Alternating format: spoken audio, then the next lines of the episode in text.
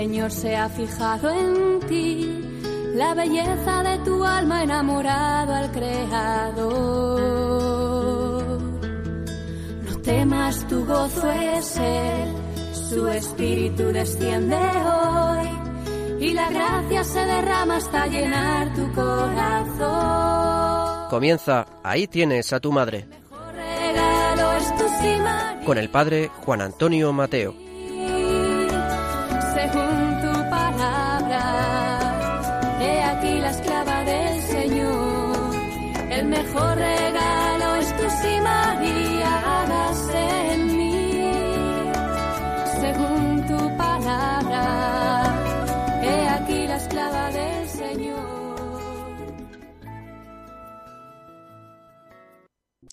Muy queridos amigos y oyentes de este programa de Radio María, especialmente dedicado a Nuestra Señora, una vez más nos encontramos.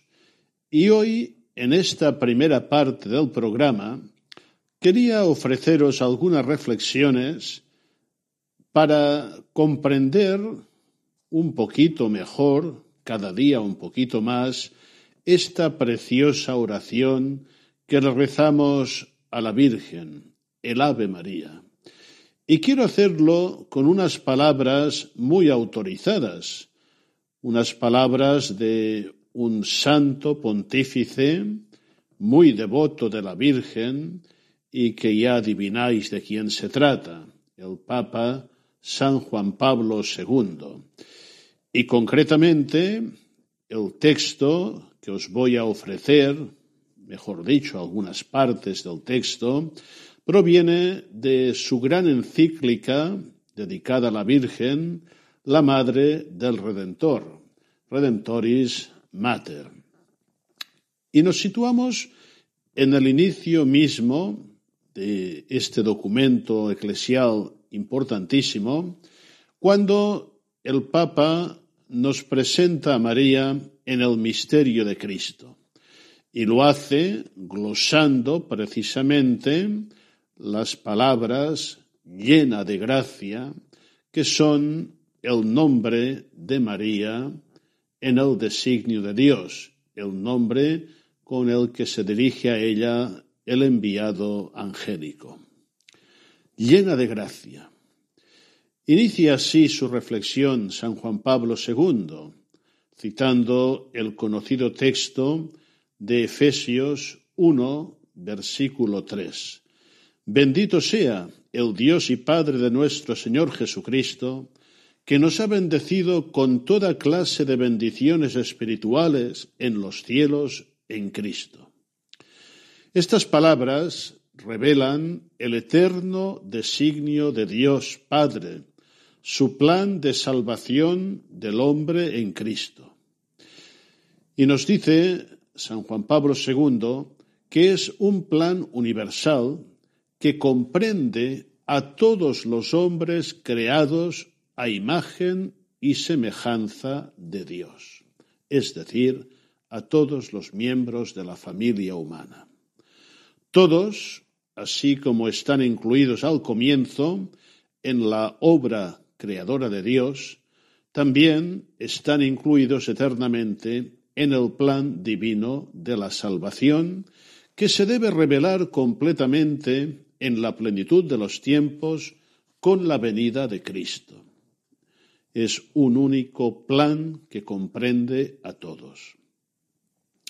En efecto, Dios, que es Padre de nuestro Señor Jesucristo, nos ha elegido en Él antes de la fundación del mundo para ser santos e inmaculados en su presencia, en el amor, eligiéndonos de antemano para ser sus hijos adoptivos por medio de Jesucristo, según el beneplácito de su voluntad, para alabanza de la gloria de su gracia, con la que nos agració en el amado. En él tenemos por medio de su sangre la redención, el perdón de los delitos, según la riqueza de su gracia. El plan divino de la salvación que nos ha, sido revelado plenamente con la venida de Cristo es eterno. Está también eternamente unido a Cristo. Abarca a todos los hombres, pero nos dice San Juan Pablo II, reserva un lugar particular a la mujer que es la madre de aquel al cual el Padre ha confiado la obra de la salvación.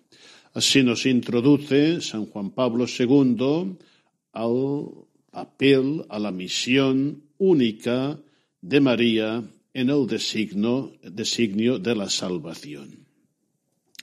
María es introducida definitivamente en el misterio de Cristo a través de un acontecimiento muy concreto, la anunciación, la anunciación del ángel. Acontece en Nazaret en circunstancias concretas de la historia de Israel, el primer pueblo destinatario de las promesas de Dios. El mensajero divino dice a la Virgen, Alégrate, llena de gracia, el Señor está contigo. María, en palabras de San Lucas, se conturbó por estas palabras y discurría qué significaría aquel saludo, qué significarían aquellas extraordinarias palabras y en concreto la expresión llena de gracia, que en griego. Si queremos meditar junto a María sobre estas palabras, y especialmente sobre la expresión llena de gracia, podemos encontrar una verificación significativa precisamente en el pasaje anteriormente citado de la carta a los Efesios. Si después del anuncio del mensajero celestial, la Virgen de Nazaret es llamada también bendita entre las mujeres, esto se explica por aquella bendición de la que Dios Padre nos ha colmado en los cielos en Cristo. Es una bendición espiritual que se refiere a todos los hombres y llega consigo la plenitud y la universalidad, que brota del amor que en el Espíritu Santo une al Padre, el Hijo consubstancial. Al mismo tiempo, es una bendición derramada por obra de Jesucristo en la historia del hombre desde el comienzo hasta el final, a todos los hombres. Sin embargo, esta bendición se refiere a María de modo especial y excepcional. En efecto, fue saludada por Isabel como bendita entre las mujeres. ¿Veis queridos oyentes, como van apareciendo en este texto, en esta reflexión del Papa San Juan Pablo II, los elementos del Ave María. Y sigue diciendo el Papa, la razón de este doble saludo es, pues, que en el alma de esta hija de Sión se ha manifestado en cierto sentido toda la gloria de su gracia, aquella con la que el Padre nos agració en el amado. El mensajero saluda en efecto a María como llena de gracia. La llama así, como si éste fuera su verdadero nombre. No llama a su interlocutora con el nombre, dice San Juan Pablo II, que le es propio en el registro civil, Miriam, María sino con este nombre nuevo, llena de gracia. ¿Qué significa este nombre? ¿Por qué el arcángel llama así a la Virgen de Nazaret? En el lenguaje de la Biblia, gracia significa un don especial que según el Nuevo Testamento tiene la propia fuente en la vida trinitaria de Dios mismo de Dios que es amor. Fruto de este amor es la elección de la que habla la carta a los Efesios. Por parte de Dios, esta elección es la eterna voluntad de salvar el hombre a través de la participación de su misma vida en Cristo. Es la salvación en la participación de la vida sobrenatural. El efecto de este don eterno, de esta gracia de la elección del hombre, es como un germen de santidad o como una fuente que brota en el alma como don de Dios mismo, que mediante la gracia vivifica y santifica a los elegidos. De este modo, tiene lugar, es decir, se hace realidad aquella bendición del hombre con toda clase de bendiciones espirituales, aquel ser sus hijos adoptivos en Cristo, o sea, en aquel que es eternamente el amado del Padre. Y vamos concluyendo con las mismas palabras de San Juan Pablo II. Cuando leemos que el mensajero dice a María llena de gracia, el contexto evangélico en el que confluyen revelaciones y promesas antiguas nos da a entender que se trata de una bendición singular entre todas las bendiciones espirituales en Cristo.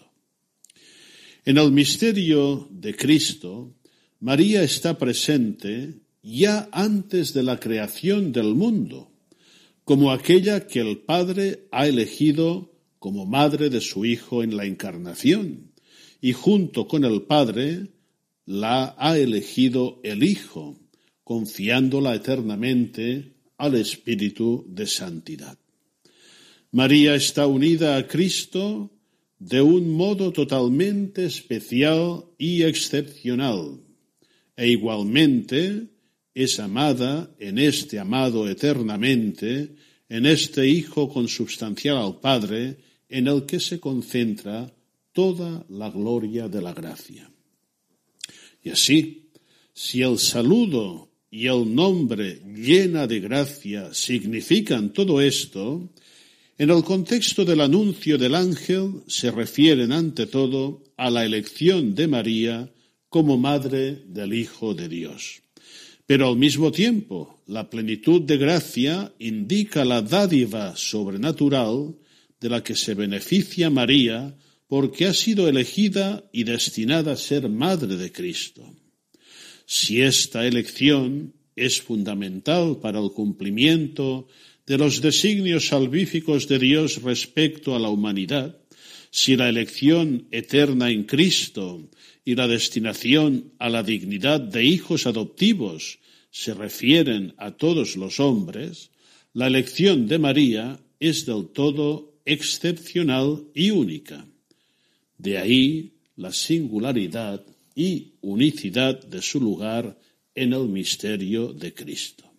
Pues bien, esta hermosa reflexión que nos ofreció en su momento San Juan Pablo II al inicio de la encíclica La Madre del Redentor, estoy seguro que nos ayudará a captar la profunda densidad espiritual de las palabras llenas de gracia que pronunciamos cada vez que rezamos el Ave María.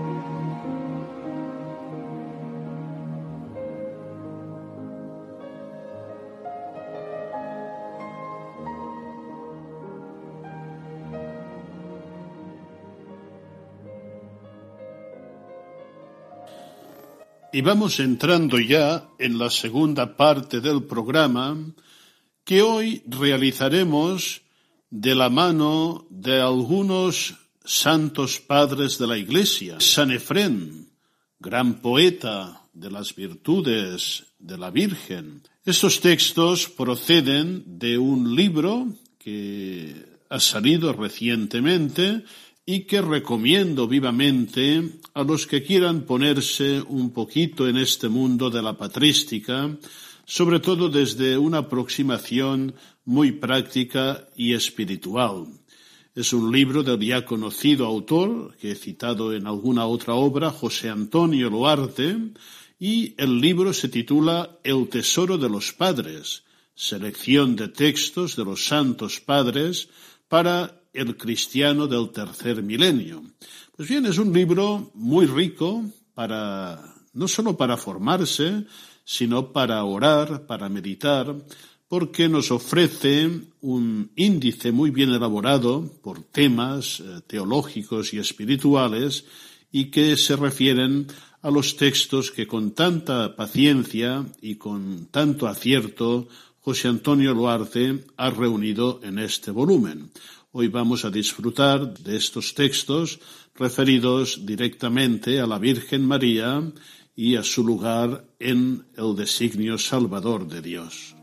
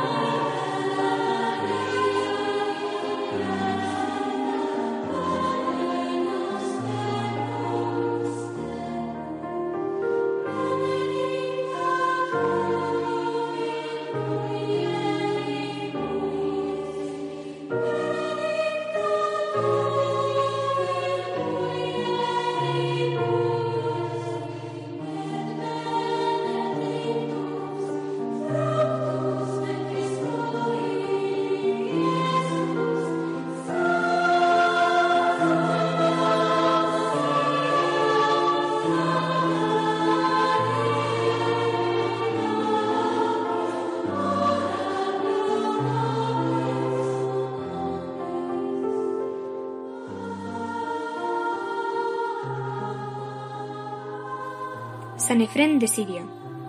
San Efrén, diácono de la Iglesia en Siria, nació hacia el año 306 en Nisibis, ciudad de Mesopotamia.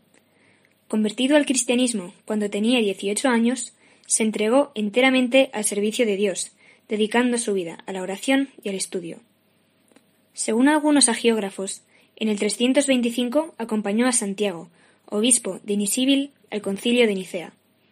Durante los años 338 a 350, en que la ciudad se vio repetidas veces amenazada por Sapor II, rey de Persia, San Efrén desplegó una actividad infatigable para alentar y aconsejar a sus habitantes.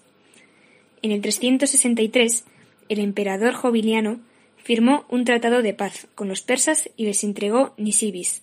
San Efrén, con la mayor parte de los cristianos de esta ciudad, emigró a tierras del Imperio romano. Se retiró a Edesa, donde murió diez años más tarde, tras haber dedicado todo ese tiempo a la penitencia y a la contemplación. San Efrén ocupa un lugar privilegiado entre los santos padres, tanto por la abundancia de sus escritos como por la autoridad de su doctrina. Prueba de ello es que muchos de sus himnos forman parte de diversas liturgias orientales desde el siglo V. Gracias a esto se ha conservado gran parte de su ingente obra, tanto en su idioma original, el sirio, como introducciones griegas, que empezaron a proliferar ya en los últimos años de su vida. Sozomeno, que pudo leer directamente los escritos de San Efrén, afirma que compuso unos tres millones de versos. Otras fuentes apuntan que compuso más de mil sermones. Nos han llegado también versiones en arameo y copto cuyo texto primitivo se desconoce. Sobre su autoridad, basta citar el testimonio de un hombre tan parco en palabras y poco inclinado a los elogios como fue San Jerónimo.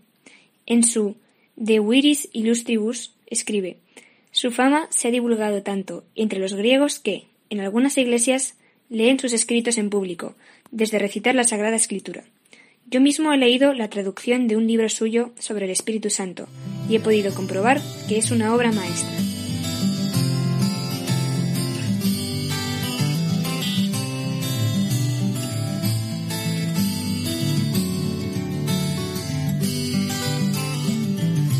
Inmaculada Virgen en el cielo, celebran hoy tu santa concepción.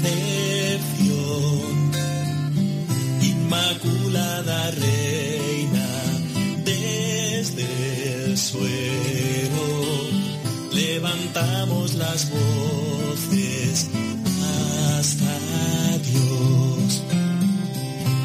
Inmaculada Madre, mi consuelo, desde la tierra canto esta canción. Lo que tu Hijo divino hoy te deseo, en su espíritu elevo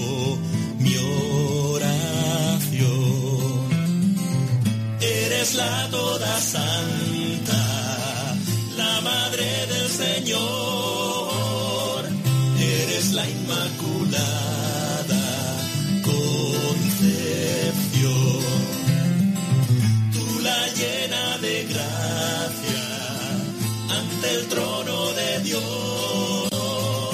Ejerces poderosa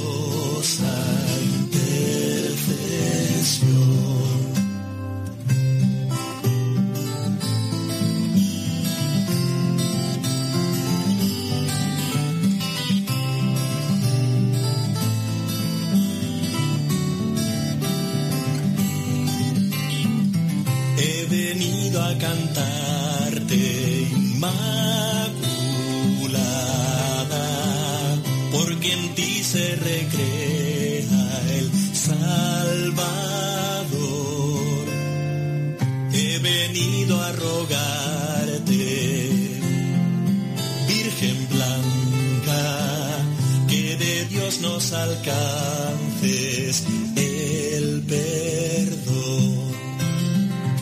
Eres la toda santa, la madre del Señor. Eres la inmaculada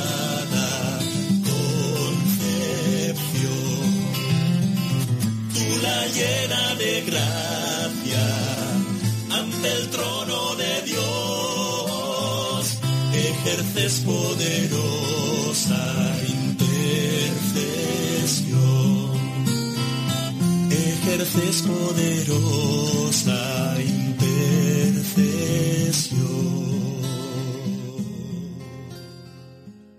Y entramos ya en la tercera y última parte del programa y vamos a seguir moviéndonos un poco en este ambiente, en este trasfondo de los primeros siglos de los padres, de los grandes concilios.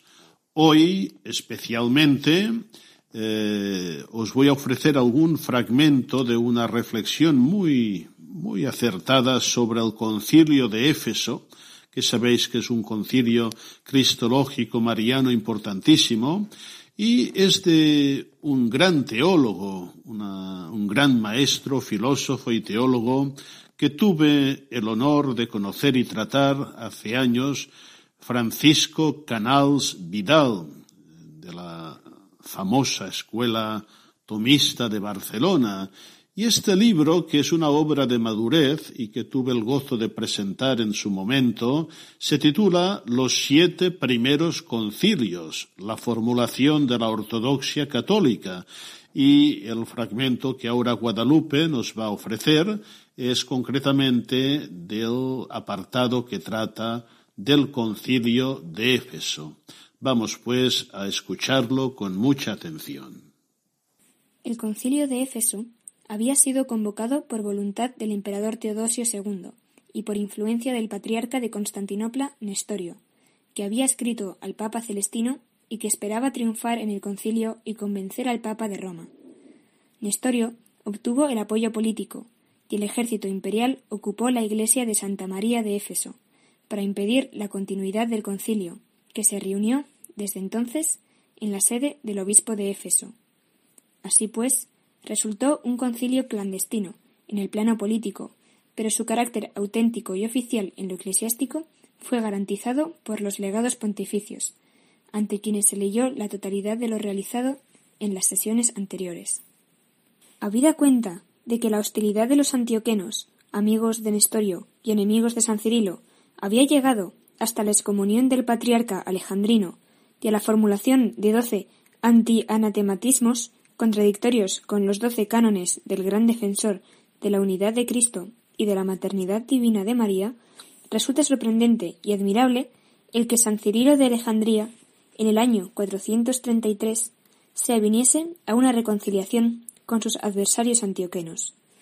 Esta reconciliación se plasmó en un, en un edicto de unión, que fue suscrito por San Cirilo, después de haber sido redactado por los antioquenos, probablemente por Teodoreto de Ciro, con terminología característica de su tendencia, aunque expresiva de la ortodoxia católica.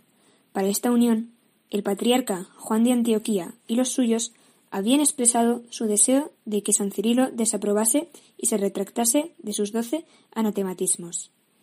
San Cirilo no se avino, en modo alguno, a esto que hubiera venido a desautorizar la sentencia antisenatoriana de Éfeso, pero aceptó reconocer la ortodoxia de las formulaciones de aquel edicto de unión, redactado con expresiones y términos diversos de los suyos. Recordemos que lo mismo había hecho San Atanasio para conseguir la reconciliación con la fe católica de los sectores del semiarrianismo político y verbal. Es digno de meditarse que tanto Atanasio como Cirilo fueron acusados no sólo de intransigentes, sino incluso de contaminados, de sabelianismo en el caso de San Atanasio y de apolinarismo en el caso de San Cirilo.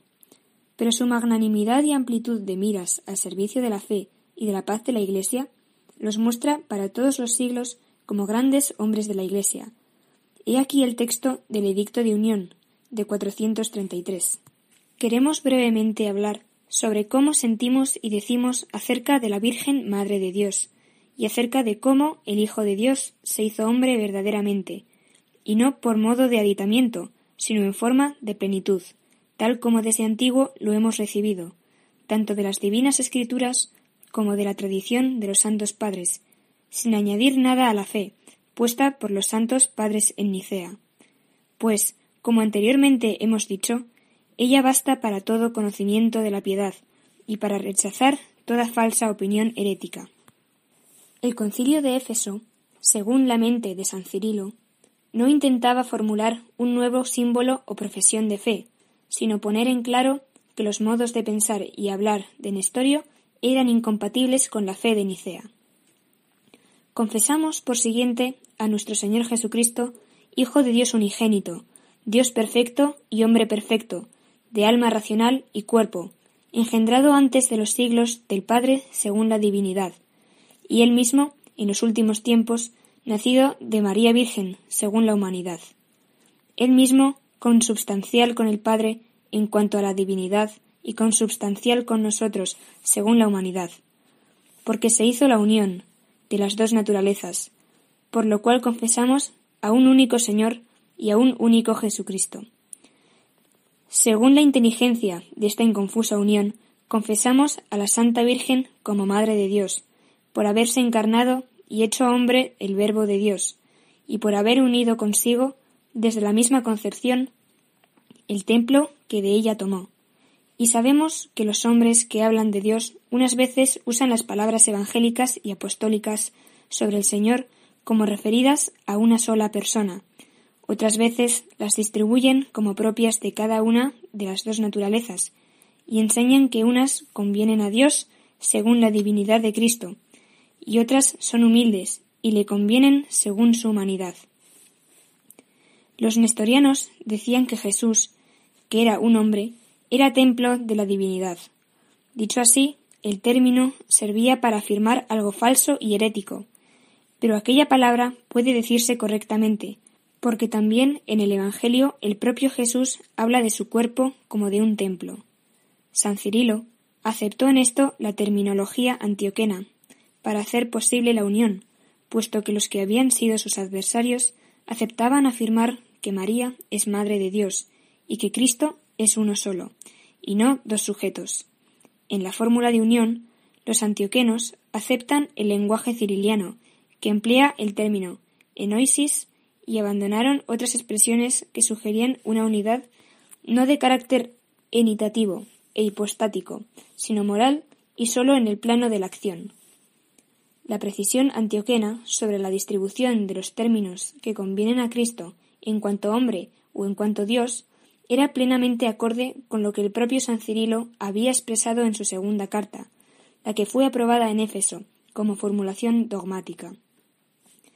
Recordemos que dice allí San Cirilo, Este, que antes de todos los siglos ha nacido del Padre, se dice aquí que ha sido también, según la carne, engendrado de mujer, no porque su divina naturaleza tomase principio de la Santa Virgen, ni que él mismo necesitase nacer por segunda vez después del nacimiento del Padre, pues es inadecuado y necio creer que él, que es antes de, de todos los siglos, necesitase una generación para empezar a ser.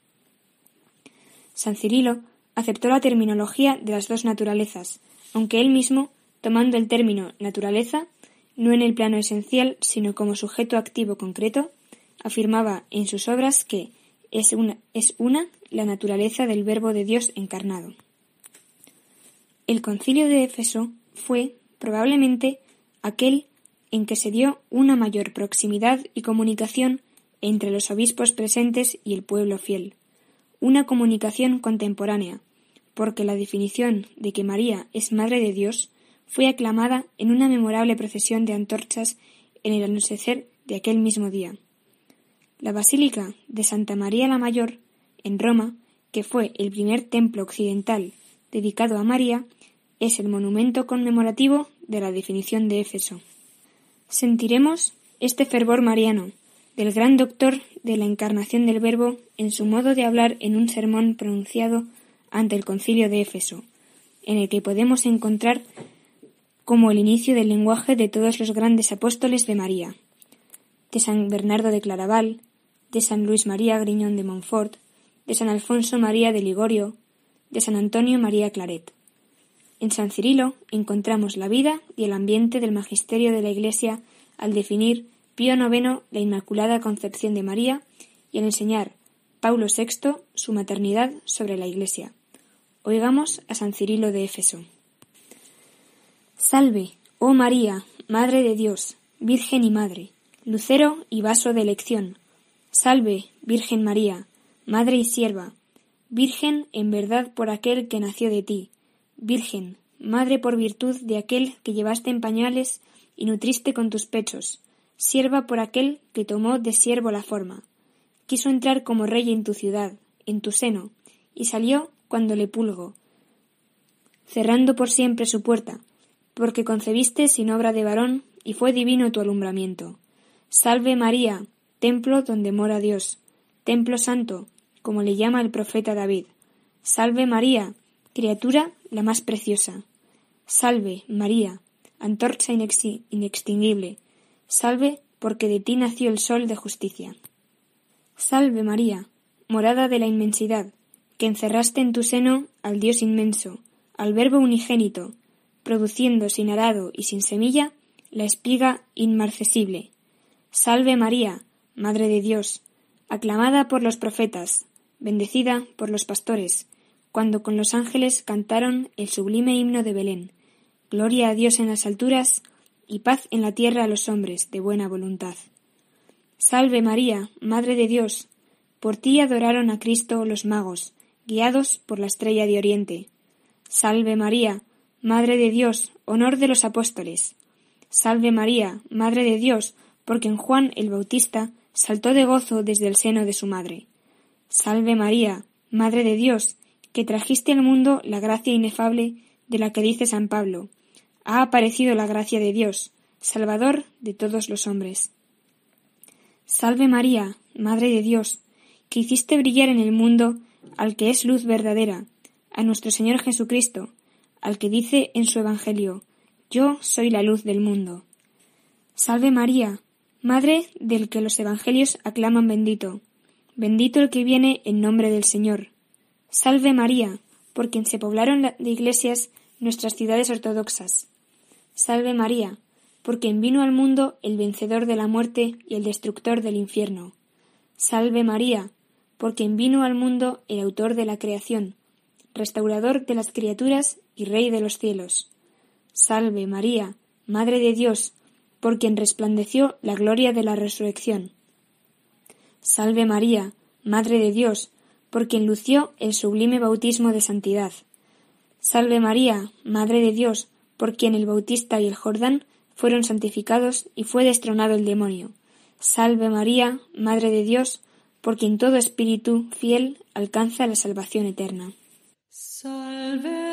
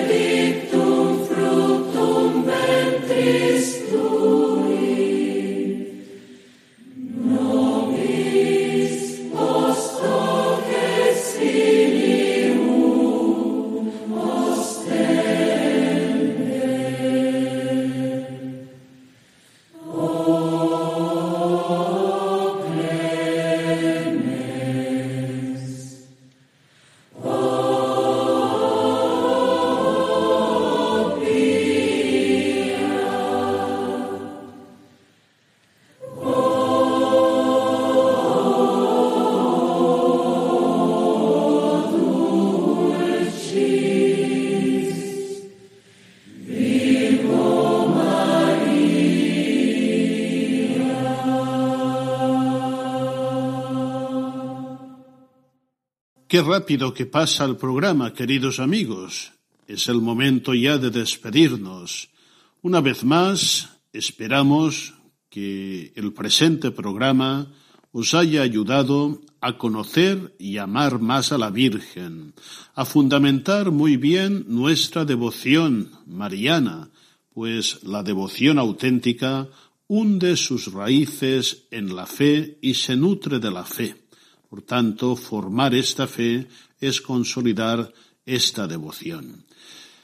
Por el momento, nada más. Hasta el próximo programa, si Dios quiere, y que la Virgen nos bendiga a todos.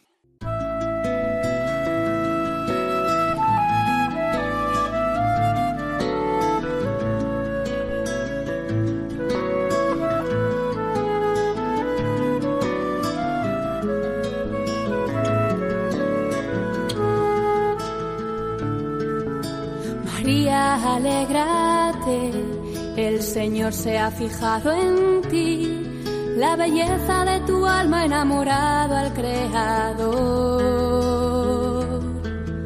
No temas, tu gozo es Él, su espíritu desciende hoy y la gracia se derrama hasta llenar tu Han escuchado Ahí tienes a tu madre, el mejor regalo con el padre Juan Antonio Mateo.